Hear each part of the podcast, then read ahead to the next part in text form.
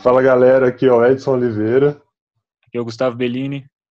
Hoje a gente vai conversar com a Ellen no episódio número 2 do Basketcast. Então, galera, a Ellen está aqui com a gente, a Ellen Rosa, treinadora da seleção feminina sub-17 de 3x3, treinadora da Mangueira. Ellen, seja bem-vinda aí com a gente. Um prazer ter você aqui. Obrigado, Gustavo. Obrigado, Edson. É um prazer estar fazendo parte aí desse projeto de vocês. Espero tentar ajudar aí de alguma forma tudo que vocês perguntarem. Vai, com certeza vai. Olha, conta pra gente como é que você começou no basquete aí. Como que deu essa paixão? Então, Gustavo, eu comecei a jogar basquete e aí eu, né, é, um, é uma coisa na qual eu acredito que eu tive o prazer de vivenciar. Eu iniciei jogando basquete na escola, Comecei num contraturno, né? O professor de educação física, ele criou um, um contraturno na escola, eu tinha 10 anos. Eu tenho minha família também que é desportista, né? Minha mãe jogou vôlei, meu primo jogou futebol de maneira profissional. Meu primo e minha prima jogaram futebol de maneira profissional, então eu já tinha uma vivência de, do futebol. E aí o basquete surgiu isso na escola, e desde então eu fui, comecei a part... fiz parte de um projeto, eu sou de Campo Grande, do Rio de Janeiro, Zona Oeste, e participei de um projeto aqui no perto da minha casa, que é o Centro Esportivo MS da Silva, por onde eu, eu fui para o Grajaú Country, na época foi meu primeiro clube, e logo depois eu fui para Mangueira, e daí surgiu toda essa paixão. Como o amigo Sergião disse, é uma cachaça. Verdade. E quando que você saiu dessa. Como é que foi para você essa transição de atleta para treinadora? É, então, eu sempre falo assim, até para as minhas atletas, como eu fui uma atleta, para não dizer que eu era ruim, que eu era voluntariosa, então eu tinha uma visão diferente até dos outros de outros atletas, eu sempre gostei muito de observar os treinadores, assim, todos os meus técnicos, eu sempre fui aqui, perguntava, eles ficavam até meio irritados comigo. Caramba, ele, mas o que, que você está me questionando por isso? E acho que não, não foi tão difícil, não. Acho que foi uma transição, sim, de boa, porque eu comecei a trabalhar, eu parei de jogar no segundo ano de infanto, né, com os meus 17 anos, uhum. e logo depois eu ingressei na faculdade, e logo ingressando na faculdade eu comecei a trabalhar como estatística nesse projeto aqui de Campo Grande, no, no MS da Silva, que a gente montou um time feminino, esse time feminino fazia parte da estatística. Foi o primeiro time da Clarissa, Clarissa dos Santos, hoje que é seleção brasileira, campeã pan-americana, jogou WNBA e está jogando aí na Turquia. E ali eu, ali eu tive certeza que eu tinha feito a, a, a escolha certa. Você saiu do segundo ano de infância, você falou, né? E já foi direto para a faculdade de educação física? Foi, foi direto. É, não direto para a faculdade de educação física, né? Porque eu fiz um período ainda de, de ADM, uhum. e aí sim eu, eu entro para educação física. É, aconteceu esse problema comigo também. Escolhe o curso errado, depois acerta. É. Educação física sempre é o certo, dependente. Verdade, é verdade. É, você, como atleta, era uma atleta voluntariosa e uma atleta crítica, digamos assim, que sempre fazia as perguntas, sempre queria saber. Você hoje tendo uma atleta desse tipo, você se irrita, você se vê nela, você fica feliz? Como é que é para você?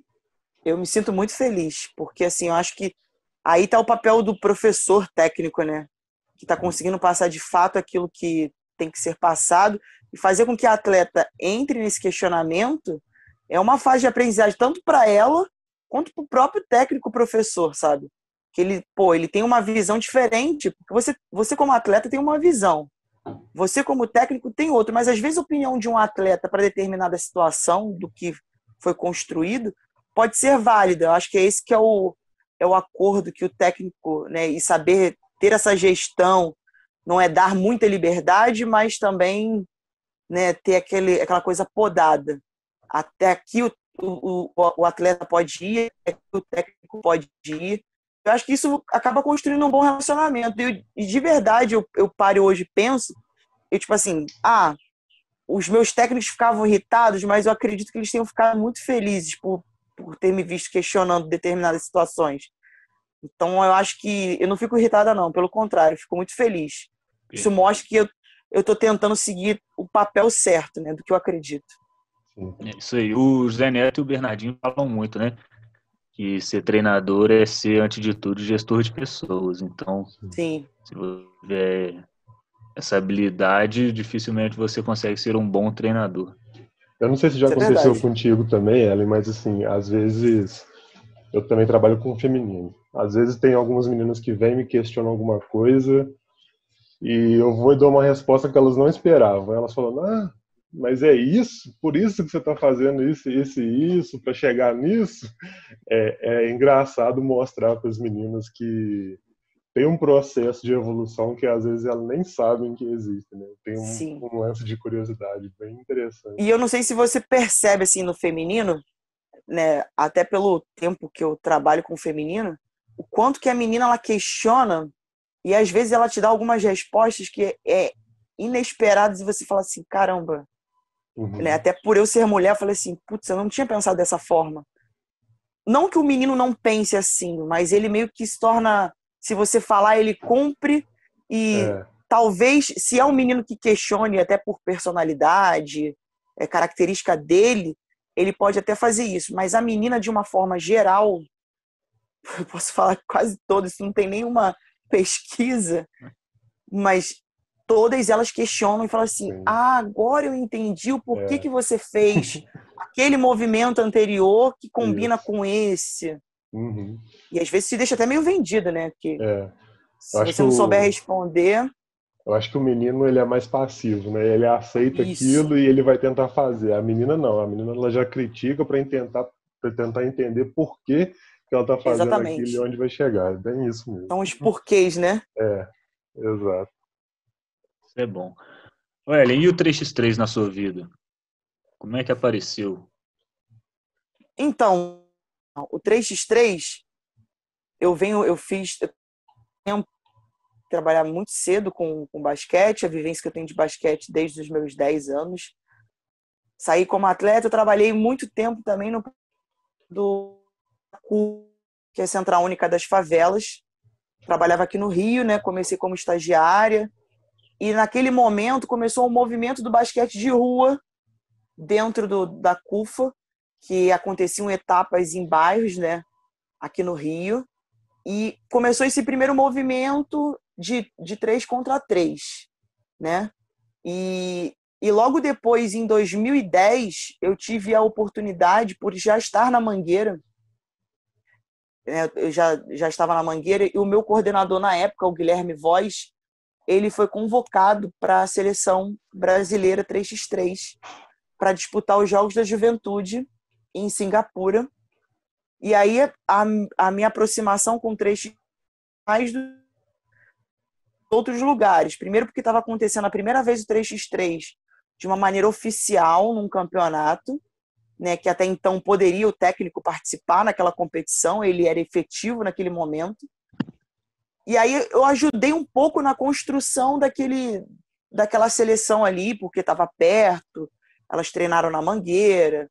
Então, assim, o 3x3 surgiu nesse movimento aí de basquete de rua, logo depois que aparece o 3x3 mesmo como uma competição oficial. E aí o negócio é basquete, a gente vai vai se apaixonando, né? É. Isso é. E hoje você está à frente da seleção sub-17, né?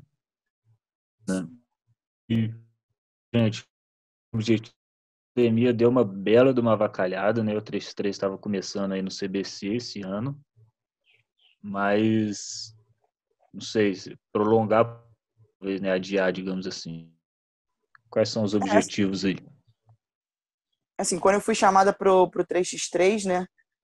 É, eu, eu sempre tenho. É uma coisa que já é do meu trabalho, que é de fazer as coisas a longo prazo, não é uma coisa de maneira imediata. Eu deixei claro isso.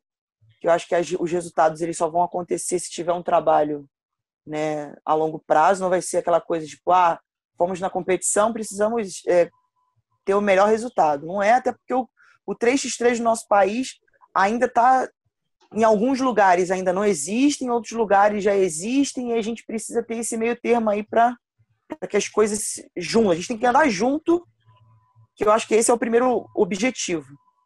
E aí, o que eu, a minha proposta para o Sub-17 é de tentar fomentar, e aí o CBC ajudou muito com essa questão de ter os campeonatos das categorias menores, né, tanto sub-14 como o próprio sub-17. E a ideia é de fazer com que as meninas do sub-17 tenham essa bagagem para chegar num sub-18 e estarem mais à frente no sub-23. Então, assim, acho que o meu papel é de dar aquele o pontapé inicial na, na nessa categoria de estar tá tentando estruturar tudo para que lá na frente elas consigam ter o um entendimento tanto das questões táticas, principalmente, que as questões técnicas eu acho que é, é, um, é uma coisa que. E eu, outro dia eu falei isso e, e volto a repetir. Eu vejo o 3x3 hoje numa questão técnica muito igual ao 5 contra 5. A menina ou o menino que dominam o fundamento de maneira plena em ambas vão chegar nos lugares aonde tem. Então, eu acredito que os dois podem andar juntos sem problema nenhum.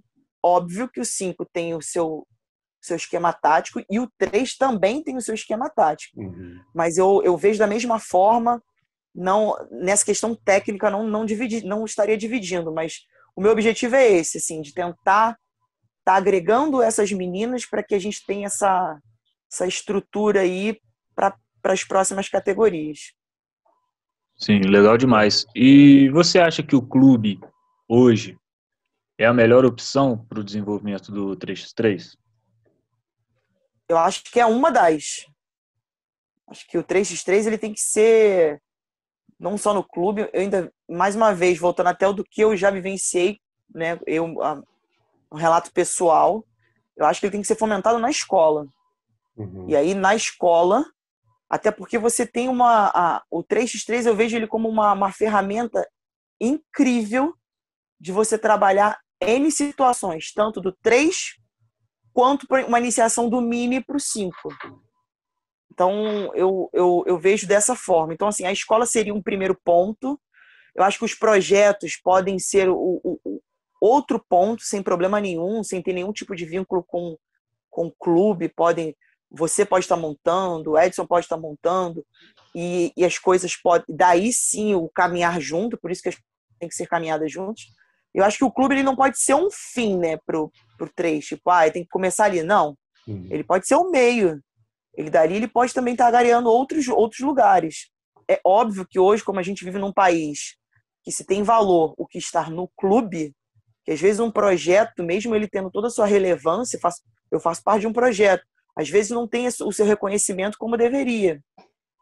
Então, acho que o clube não é, acho que não vejo o clube como principal não. Acho que eu vejo esse caminho, né, da estruturação tanto de da questão educacional, que é a escola, partindo do, de projetos, pode ser de clubes de bairro, até mesmo chegar aos clubes de camisa, sem problema nenhum.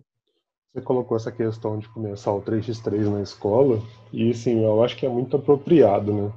pensando, não sei qual, qual foi a sua experiência com, com a escola, mas eu, por exemplo, sempre estudei em escola pública e nunca teve uma, uma estrutura para, sei lá, jogar umas 5 contra 5.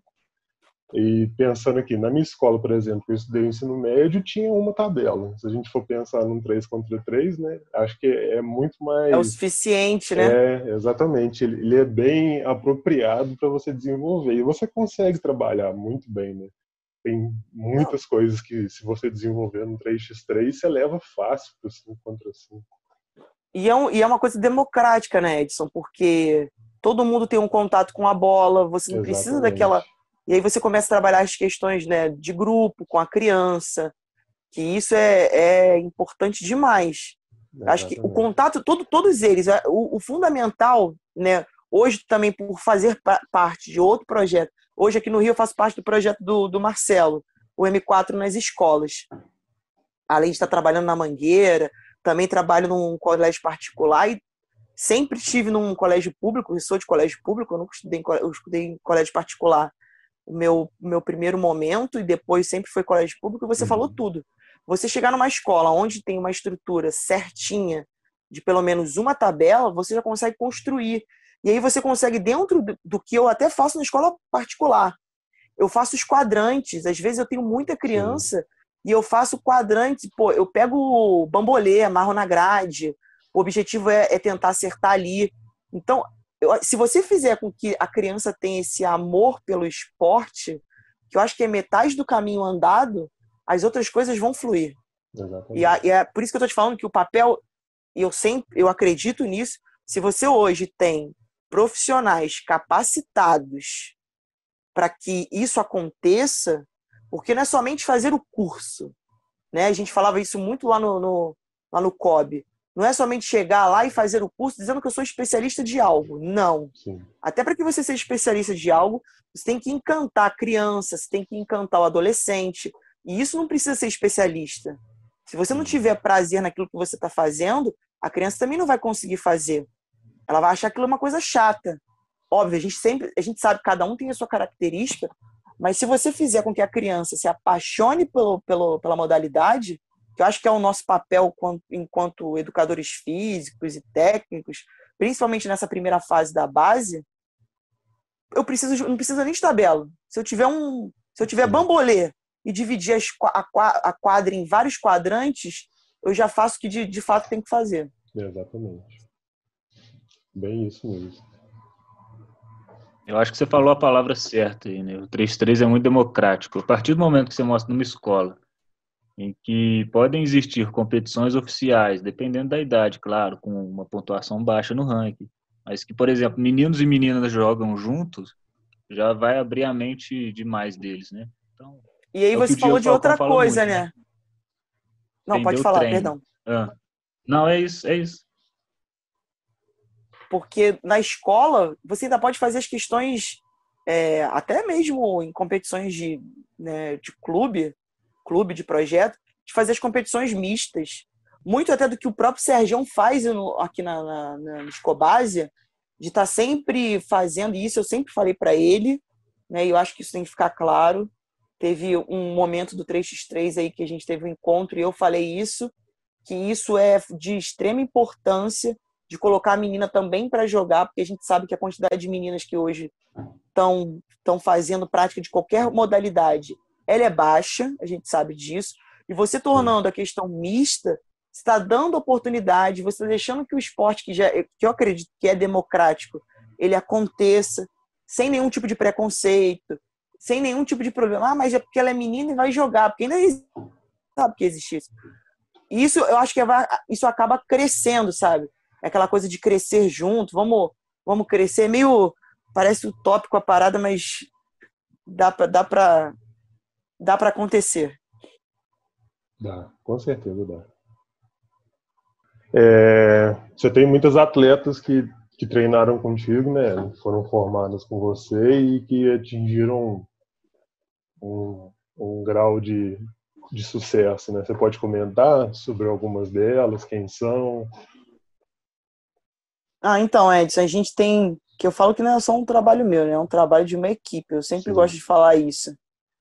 É, primeiro momento, quando antes da gente ir para Mangueira, trabalhei no Grajaú, né, como eu tinha dito, tive uma passagem pelo Fluminense para antes chegar na Mangueira. E aí nesse momento que eu começo no Grajaú, né, e é engraçado que os lugares aonde eu vivenciei, outro dia eu estava até comentando isso com o próprio Guilherme Voz, que foi meu coordenador, hoje está só como técnico escolar que todo lugar onde eu passei de uma vivência como atleta, hoje eu estou trabalhando. Eu, uhum. eu fico muito feliz por isso. E nesse primeiro momento de, de, né, de transição da Clarissa, que estava num projeto aqui em Campo Grande, ela teve a ida para o Grajaú, né?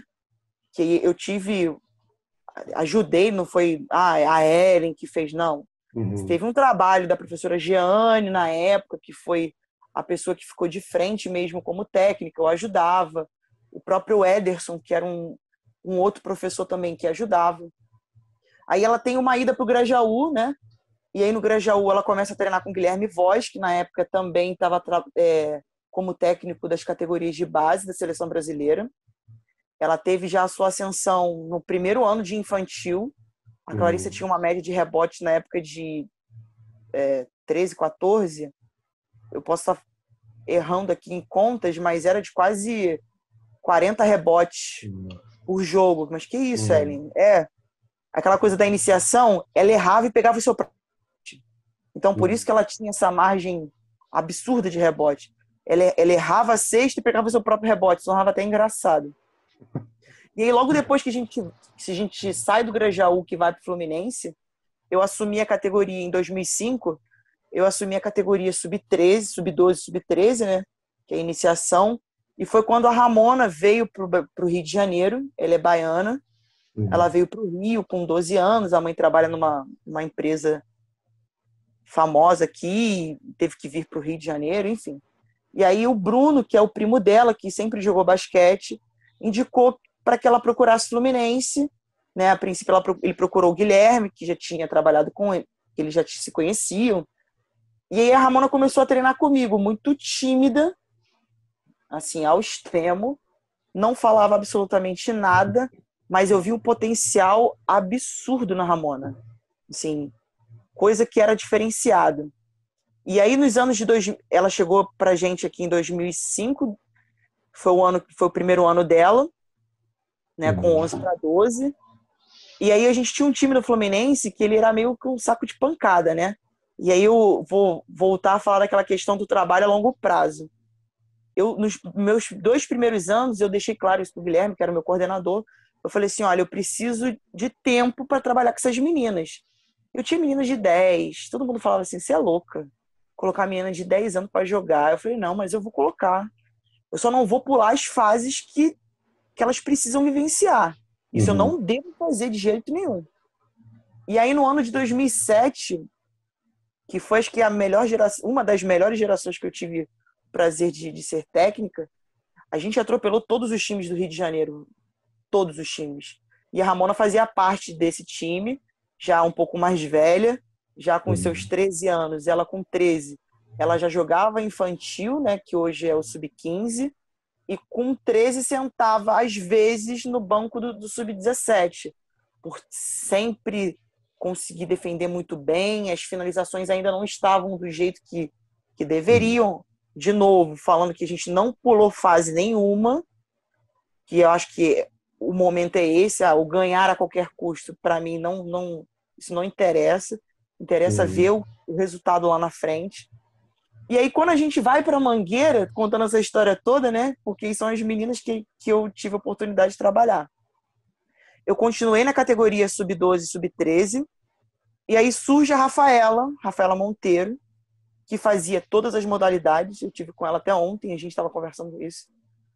A Rafaela fazia capoeira, fazia é, futebol, fazia atletismo, fazia balé, fazia Importantíssimo tudo. isso, né? Tudo, tudo, tudo, tudo. E eu sempre falei para ela que ela não precisava deixar de fazer as coisas, as outras modalidades, mas que ela tivesse responsabilidade em cada uma do que ela estava fazendo. Uhum. E ela chegou num momento da, da vida dela que ela precisou optar a mesma coisa com a Clarissa, que a Clarissa é oriunda do atletismo, né, de, de, de arremesso de peso. E uhum. ela teve uma hora que ela teve que optar. A Clarice hoje tem, tanto ela quanto a Rafaela, tinham recordes cariocas. A Rafaela tinha um recorde de, de, de salto que há pouco tempo que isso foi que bateram esse recorde. Então ela teve um momento que ela precisou optar. Então ela entendeu que o basquete era uma, uma ferramenta legal, ela ingressou no basquete, sempre foi uma menina super dedicada, eu tava lembrando disso ontem, quantidade de vezes que eu mandei ela embora do treino, porque ela não queria fazer, eu mandava embora. E, e o legal de você ouvir isso delas agora, nesse momento, de estarem mais velhos, de falar assim para você: putz, o que você fez não foi errado. Naquele momento, fiquei com uma raiva absurda sua. Mas hoje eu vi a importância do como aquilo foi necessário para o meu crescimento.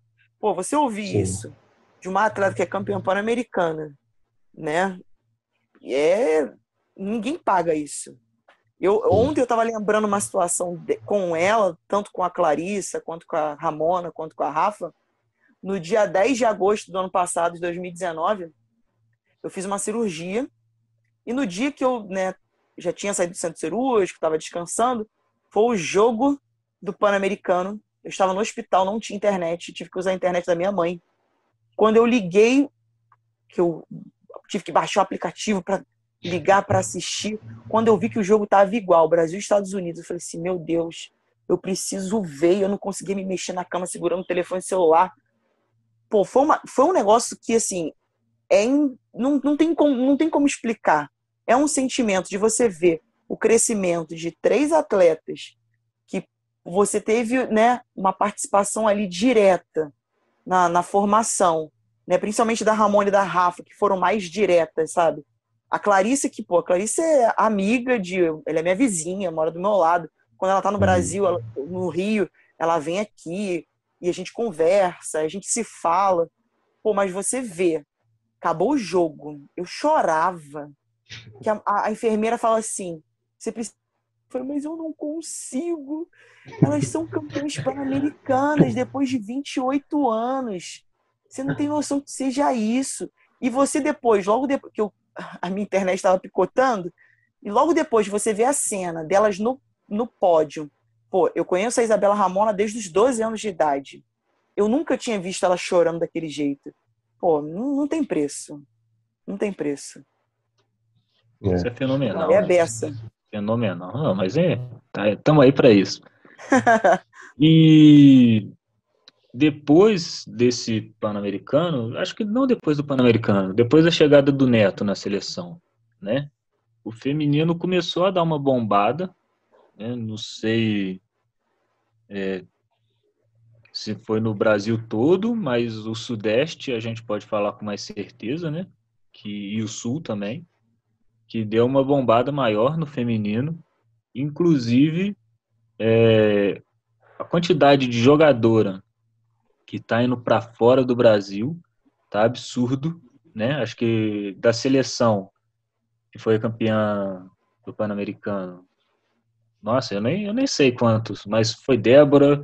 Quase foi todas. Érica, é... Ainda a única que não saiu foi a Tainá Paixão, a Isabela Sangali e a Patti. Todas as outras já estão fora do Brasil. E algumas vão disputar Euro, a Copa da Euro, Europa, Eurocup. Isso. Então tá fenomenal, né? Alguns, alguns países mais desenvolvidos, acho que para o basquete em si, que acaba exemplo perfeito que a gente precisa hoje, né? Para a base feminina. Porque antes a gente não tinha uma grande referência. A última referência foi lá, Alessandro. Sim. Né? Foi há muito tempo. E hoje você mostrar para uma menina que dá para viver de basquete, dá para viajar pelo mundo todo, hoje isso para mim é super importante, né? Não sei como é que não, você vê e, assim, isso. E, é, até complementar isso que você está falando, primeiro que com a chegada do Neto e do Diego, você teve uma reviravolta até de postura de atleta, que coisa que a gente não estava vendo há muito tempo. Então, assim, acho que o papel do Neto foi, é muito, foi importante, mas acho que o papel do Diego para mudar, né? Eles sempre usam essa palavra de mudança de, de comportamento, que eu acho que foi o principal. Isso já estava nelas. Talento, ela, todas elas já elas têm, uhum. sempre tiveram. Elas precisavam estar tá num nível de, de, de jogar de maneira internacional que isso não estava acontecendo. A gente estava estagnado aí há muito tempo.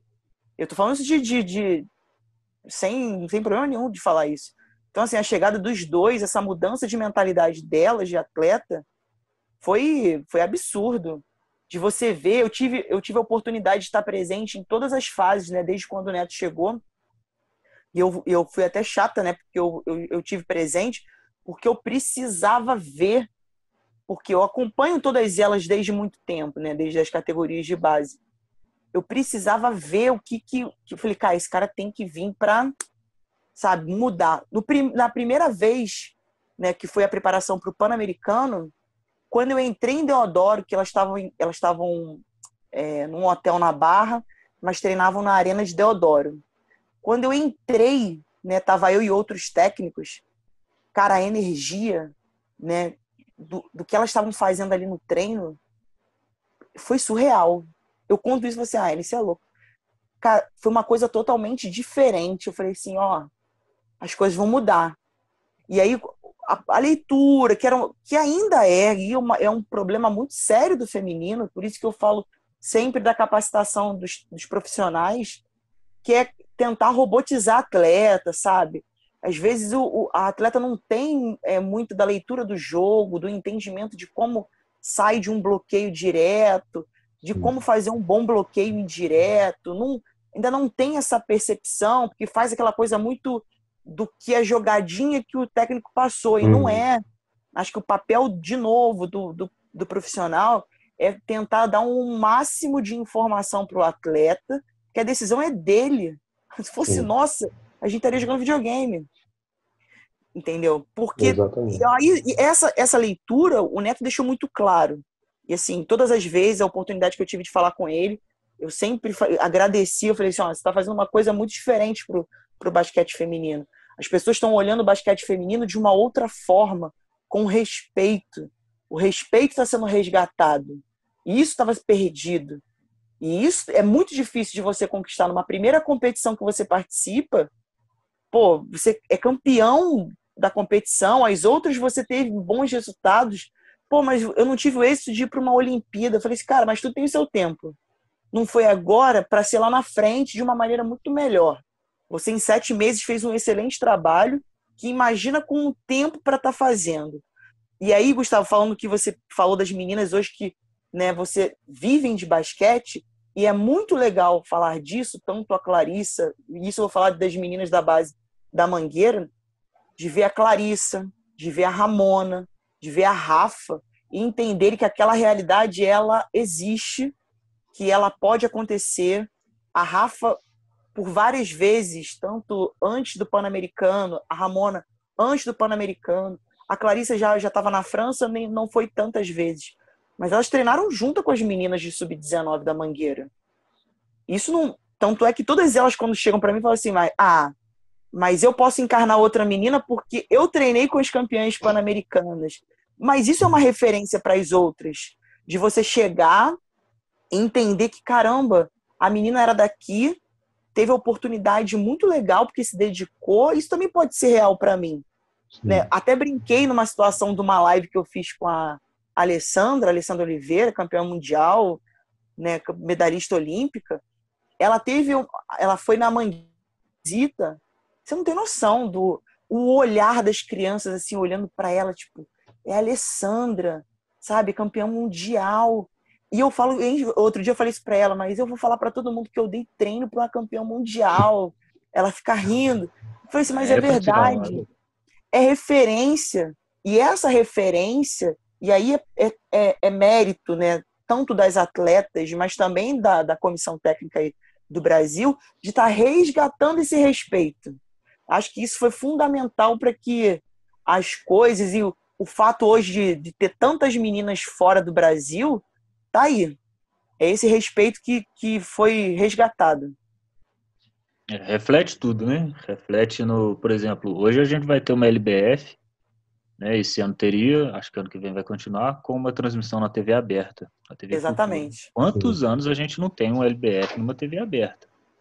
Até é... mesmo um campeonato, o campeonato feminino de uma, de uma forma geral, né? Exatamente. Que há muito exatamente. tempo não acontece de transmissão, às vezes só tem notas em determinadas mídias aí, né? Mas de ter a transmissão do jogo, de você estar tá ali vendo. É.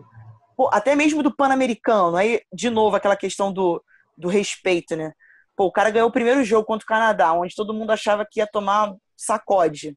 Todo mundo começou a assistir lá, comprou o seu canal fechado lá e começou a assistir os jogos, porque dava gosto de ver, entendeu? A menina tendo uma postura diferente. Então, isso que você falou de ter um canal aberto, que eu acho que é isso que tem que acontecer de fato, para que a gente consiga, né, falando do basquete feminino, consiga mais mídia, mais patrocínio, mais, né, mais respeito à questão do gênero feminino, é isso. A gente precisa ter voz, e elas estão tendo. Em todos, em todos os tipos de mídia. A Érica começou, elas estão correndo atrás. Então, assim, o respeito está sendo resgatado e elas estão mostrando o valor que elas têm. Sem esse, falar no estímulo, né? É, isso, isso gera um estímulo para outras meninas também procurarem, né? Porque, pelo menos por aqui em Juiz de Fora, é bem difícil você ter uma, sei lá, uma equipe sub-15 feminino cheio, assim, que tenha mais que 10 meninos. Sim, então... mas, eu acho, mas aí, Edson, eu acho que isso para todo mundo. É. Acho que para qualquer estado, né? Eu tô aqui no, no Rio, mas eu acho que eu acho que de uma maneira geral tudo. Eu vou até dar, um exemplo rápido da Érica. Eu tive a oportunidade de jogar com a Érica, né? Eu, eu acabei não citando a Érica quando vocês me perguntaram sobre as atletas. A Érica, ela veio da Mangueira e foi para um projeto em São Paulo e daí conquistou tudo que ela tem hoje. Uhum. E essa questão que vocês estão falando, que você falou agora de quantitativo, nessa geração da Érica, né, na minha geração, se tinha um número maior de meninas porque se tinham outros lugares estimulando elas jogarem. Exato. Então, assim, no Rio, na época da idade da Érica, tinham 12 equipes femininas. Tinham 14, 15 equipes femininas. Mas eram os projetos, eram as escolas, eram os incentivos. Você falou da questão do incentivo, de, de ter mais meninas praticantes. E aí, de novo, elas tendo voz aí falando em relação a isso é de hoje você olhar para uma menina de sub-15 lá na Mangueira e falar assim, pô, eu quero me tornar uma Érica, eu quero me tornar uma Clarissa, eu quero uhum. me tornar uma Ramona, elas saíram daqui, moram na zona oeste do Rio de Janeiro. Não é difícil para ninguém, só basta se dedicar e as oportunidades aconteçam. As oportunidades, e assim, eu acredito que a oportunidade você cria, né? Sim. Você, você cria essa oportunidade. Então, quando você falou de ter meninas, eu acho que de uma maneira geral, se não tiver aquele trabalhinho ali de tá dando esse estímulo para que a menina, porque ainda tem muito preconceito de Sim. ah, é um esporte muito violento, ah, é um esporte de menino, que ainda tem muito isso. Eu ainda Sim. canso de ouvir isso. Então, em 2020, isso, né? o, o disco já tinha que ter sido virado há muito tempo. Com certeza. É. Esse movimento que você falou, que começou com a Érica e tal, é, vem surgindo, muita gente está pegando isso no Brasil. Lógico que no Brasil é muito ruim, é muito ruim, mas no mundo inteiro tem uma diferença absurda do masculino para o feminino. O Mundial teve uma, um número reduzido de seleção feminina e o aumento do masculino. Então, assim, é, é se a gente ficar puxando só para o Brasil, que no Brasil não dá, no Brasil não dá, não é no Brasil. A Europa é, é assim, tem esse machismo, os Estados Unidos vai ter esse machismo, qualquer lugar que você for vai ter, né? Infelizmente. Mas acho não, que bem vale lembrado a isso. da referência, né? Sim, mas é bem lembrado disso que você falou. falar disso, né? Da, da não, até mesmo sobre a questão do que você falou do, do campeonato, pô, como é que o masculino tem um acréscimo e o feminino diminui? Eu ainda até, até agora eu ainda não entendi, porque ninguém me deu um argumento bom para que isso fosse entendido. Então a gente puxar só para o Brasil, eu sei que as coisas estão não estão do jeito que a gente gostaria, mas ele não é o principal. Acho que a gente pode melhorar, mas ele não é o principal fator para que isso é está acontecendo de uma, uma, uma, coisa maior, né? Um mundo. E o Brasil é muito grande, né? Então. É. Tem que, não sei, tem que ir pegando federação por federação. O Neto, eu vi uma palestra dele, ele está com um projeto muito legal aí, junto com a FIBA para capacitar, capacitar os formadores. Isso, que ele chama de multiplicadores, né? É o projeto Adelante. Isso. Isso. Eu acho que tem que começar assim. E não esquecer do que você falou da escola, né? É. Quando a gente tiver uma, uma estrutura legal, talvez não uma estrutura legal, mas professores que realmente se interessem, Sim. pessoas que interessem pelo esporte, a gente vai... Então, aí você não concorda, não sei se você... Eu não sei se você, Sim, desculpa, tá. Gustavo, eu não sei se você concorda, e o Edson também, mas normalmente as coisas que acontecem na escola são de pessoas que tiveram alguma vivência com basquete, de alguma forma. Não foi o professor que Sim. Partiu dele, de querer estimular aquilo, não Normalmente um ex-atleta, normalmente uhum. teve uma vivência bem legal com o esporte. Então, eu acho que é, é, aí que a gente tem que bater na tecla. Tipo, ah, um professor que não teve vivência nenhuma. São poucos. São muito poucos que eu vejo que não, não tiveram vivência nenhuma com basquete para tentar fomentar isso na escola, que é complicado. Nosso esporte não é fácil. Mas não é impossível. Sim. Inclusive, quando você falou que começou na escola, eu já achei estranho, porque acho que tem pouca iniciativa em escola, ainda hoje, muito pouco. Para o basquete, então, acho que tem muito professor fazendo mais do mesmo e se esquece de dar essa, essa iniciativa em outros esportes, né? E assim, e, e, uma coisa, é, você falou, é mais do mesmo, é isso mesmo que acontece. Porque lá no, e, e é, é aquela questão de acreditar no, no que você viveu, do que você estudou e do que você tá vendo ali que pode melhorar. Sim. Hoje eu faço parte lá do projeto do, do M4, do Marcelinho Machado, né? Eu até brinco, falei assim, pô, eu assisti quantos jogos eu já assisti do Marcelo, tem uma foto dele quando eu era criança. Hoje eu trabalho com um cara que, ídolo do Flamengo, ídolo da seleção brasileira, um ícone no, no, na modalidade, e a mentalidade dele é exatamente essa, de levar o basquete como uma ferramenta para que lá na frente é, uma, é um meio para que ela consiga algo, de melhorar algo da vida dela. E lá no projeto a gente, né, a gente tem visto muito isso. Eu trabalho na unidade da Penha, que é na, na Escola Presidente Eurico Dutra, que é um bairro aqui na zona norte do Rio de Janeiro. Cara, quando o basquete começou, você olhar a aula de educação física, o professor estimulando basquete, eu, eu ganhei o ano uhum. vendo aquilo. Que a gente faz os horários de contraturno, né? muito do que eu do que eu vivenciei como pessoa é o que ele entende, ele colocou isso no papel, né? Tem hoje a gente tem três unidades tentando aí outras unidades pelo Rio. Pô, mas entender que você consegue estimular o professor da escola a estar tá iniciando o basquete, que é uma é, é difícil, porque todo mundo acha que precisa do material para estar tá fazendo a modalidade e não a gente pode usar uma bola qualquer Sim. que desde que a gente consiga mostrar o que dá para fazer você estimulando isso as outras coisas vão acontecendo. Aquele estímulo motor que, que precisa né? O, o a, a, quantidade de, de, de, ferramentas ali que, que dá para usar ah não precisa de um material né do que a gente estava falando antes de uma tabela eu vi o professor pô ninguém me falou isso eu vi o professor colocando um bombolê agarrado assim na, na amarrado na trave do gol uhum. e ele fazendo com, com as crianças. Eu achei aquilo fantástico. Eu falei assim, olha como é que a gente, com um projeto dentro de uma escola municipal do Rio de Janeiro, está estimulando outros professores de educação física a estarem né, dando a, plantando aquela sementinha do basquete. Cara, eu no dia que a gente sai da escola, que as crianças saem da escola, tem uma praça de frente e elas vão jogar basquete, acabou, cara. Esse que é o, esse que é o grande o diferencial do, do estímulo. Que é importante, é de fato importante. Da criança, pô, ela, ela tá vendo, ter o ídolo ali. O cara vai na escola, o Marcelo vai na escola, tá ali presente. E ele mostra que nada, e aí de novo a gente volta a falar das atletas, né? Que nada é impossível, só basta que a criança se dedique, que ela acredite naquilo que ela está falando, que as coisas vão acontecer. Exato. Voltando um pouco nessa questão de, de trabalhar o basquete na escola, tem muita gente que fala, ah, mas não tenho bola de basquete e tal.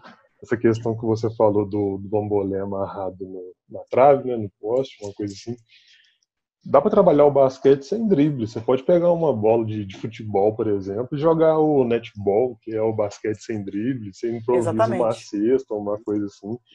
E infelizmente tem muito pouca iniciativa na escola, né? Tem muito pouco professor que que vê essa oportunidade de trabalho, que se importe também, né? Em apresentar o basquete que seja. Né? É, e eu acho que de qualquer outro esporte, porque eu acho que o, o complicado as pessoas fogem, né? Elas Sim. querem as coisas mais práticas, Exato. mais fácil ali para ela. É, e nós temos poucos projetos desse tipo, né? Tem o do Marcelinho, que é o M4 nas escolas. O Flávio Davis, de BH, tem um de superação. E alguns outros por aí. Só que a gente está pensando muito nos grandes centros, eu acho. Entendeu? Então a gente está pensando em BH, a gente está pensando no, na cidade do Rio em si, que são grandes centros. Talvez, quando você falou que a, o Carioca tinha 12 equipes femininas, talvez se todo mundo uma cidade né, do interior de cada estado já tivesse começando a plantar essas sementes, né, interiorizar os estados, poxa, talvez os estaduais seriam é, outro nível do que está hoje, né? Então... É isso que você falou do interior, né? Nessa época, da, tanto da, da geração da Érica quanto da minha geração, se tinha aqui no Rio o interior, que era Petrópolis, Friburgo, uhum. tinha Teresópolis, tinha Cabo Frio, é, Macaé, é, Cachoeira de Macacu. Olha quantas cidades aí do interior que eu já falei. Volta Redonda. Então, assim, hoje não se tem isso. Principalmente com o feminino. O masculino também, ele tá, ele tá nessa fase, mas o feminino é escasso. Hoje, de interior, a gente só tem Cachoeira de Macacu aqui no Rio, que é o Fábio Barcelos, que, que trabalha com basquete feminino. É, faltam algumas iniciativas, eu acho, também da, das entidades maiores, né? Por exemplo, uma federação. A nossa amiga a Kátia, ela sempre falou que ela acha um absurdo você querer fomentar o feminino em qualquer lugar do Brasil, mas a equipe feminina tem que pagar a taxa, a mensalidade, a anuidade é. de uma federação. Então, Exato. A gente sabe que tem federação aí que o valor é absurdo. Como é que você vai? Você tem uma equipe de 12 anos feminina para jogar, e aí você vai lá e coloca. Tem que desembolsar não sei quantos mil reais, dependendo, para poder jogar um jogo.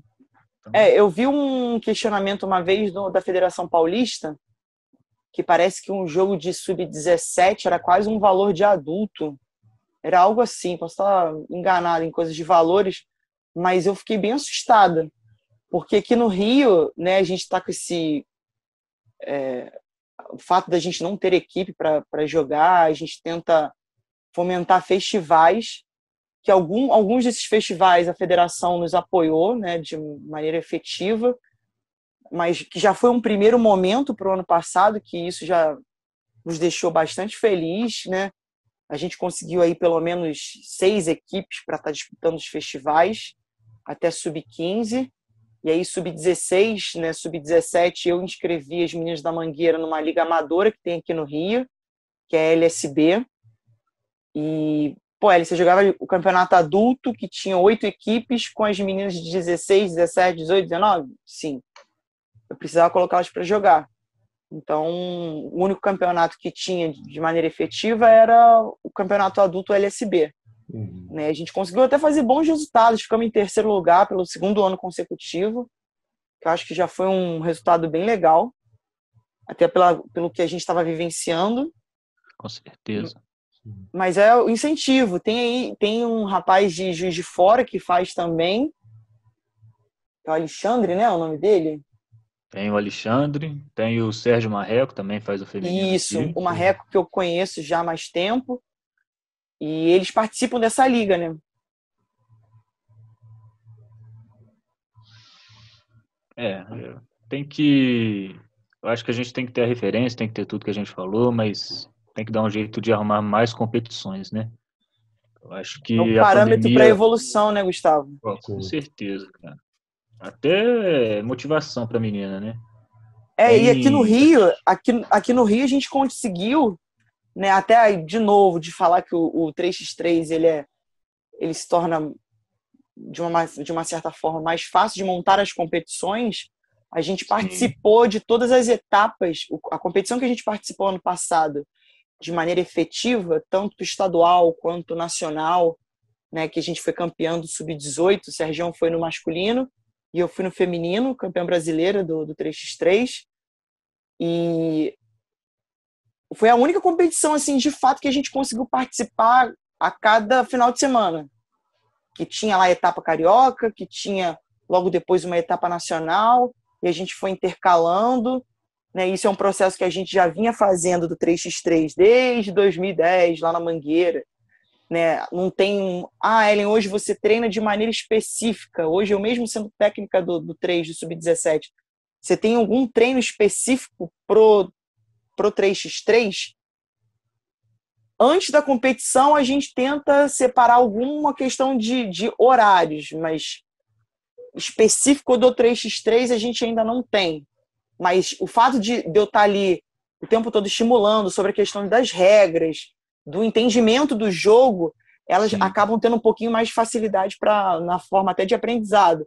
A questão tática, quando eu cheguei com a questão tática do que a gente até vivenciou lá no, nos estágios internacionais, do que a gente estava começando a ver, né, de você tentar adaptar para sua realidade, pô, elas entenderam muito de boa.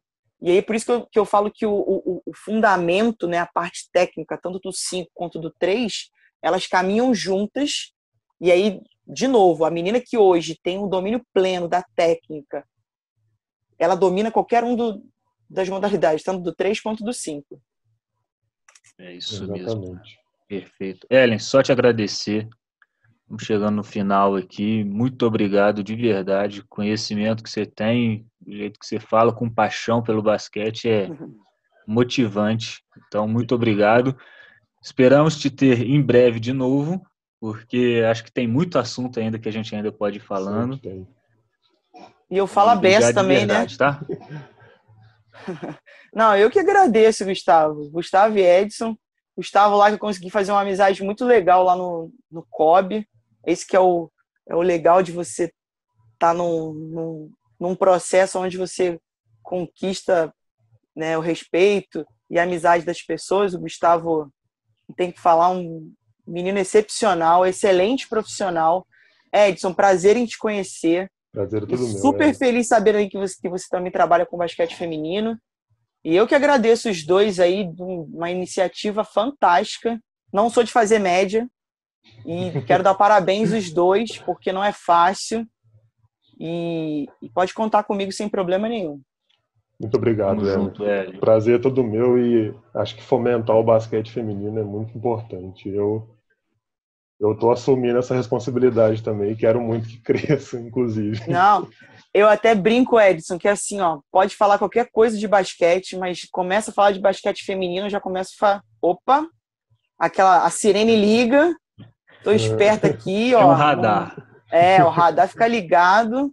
Não conheço todos os projetos que eu, que eu gostaria, conheço de, de saber que eles existem, né, os projetos lá do Nordeste, com a Adrianinha, com o Mário, a Fini, que trabalham lá, com a Cídia, que trabalha no esporte, né, os do Sul, com o Cláudio, com o Douglas, em São Paulo, é, com o próprio Cris, com o Diego Marini, que está agora no.